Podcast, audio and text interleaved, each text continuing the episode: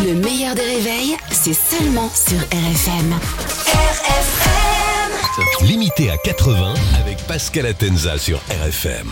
Bonjour Pascal. Bonjour Albert, bonjour Caroline. Bonjour Pascal pour notre petite partie de rigolade. Bon, on va essayer. Alors comme tous les trois ans, l'OCDE a publié le classement euh, PISA, le classement euh, du niveau des élèves par pays. Et oui, et Je comme, euh, oui, bah, comme tous les trois ans, la France est en baisse, mais heureusement que c'est publié tous les trois ans. Comme ça, on a l'impression qu'on baisse moins vite. hein.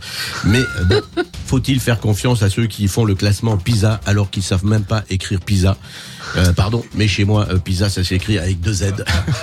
Ah oui. Ah, vous aussi, Ça. visiblement, c'est pareil. Donc, faut prendre des, des pincettes avec ce classement. Les élèves français de 15 ans sont nuls euh, en maths et en français. Ça va être compliqué pour eux parce qu'ils peuvent pas tous rentrer à la Starac. Alors, on est à la 26e place sur 29. Bravo. Et ouais, bravo. Alors, ce sont surtout les maths. Vous imaginez, on est 26e, le dernier est 29e. Donc, euh, euh, calcul rapide, on est à 10 places du dernier. Oui, 26 sur 10, ça fait 29, évidemment. Donc, on est nul en maths. Tout ça à cause des politiques successives qui ont détruit le système éducatif. Oui, je viens de dire cette phrase. C'est quand même, je m'étonne. La gauche qui n'est pas capable de calculer euh, des pourcentages alors qu'il dépasse jamais les 2%.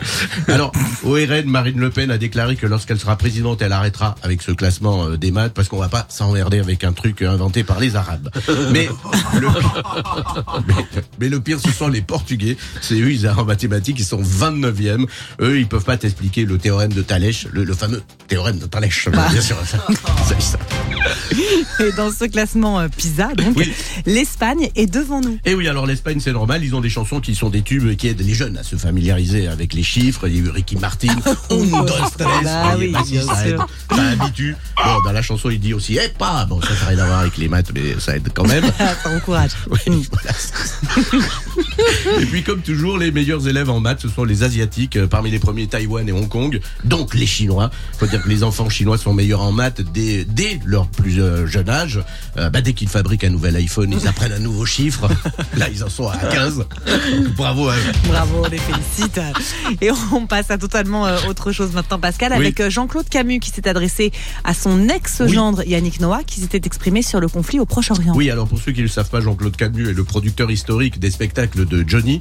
Oui, si vous demandez à Laetitia si elle connaît Camus, elle va pas vous répondre Albert, elle va vous répondre Jean-Claude.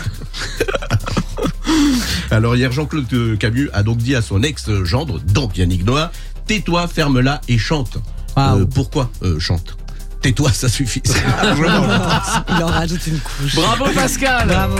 Pascal Atenza sur RFM tous les matins aux alentours de 8h15. Le replay en vidéo sur le Facebook du meilleur des réveils, bien évidemment en podcast aussi.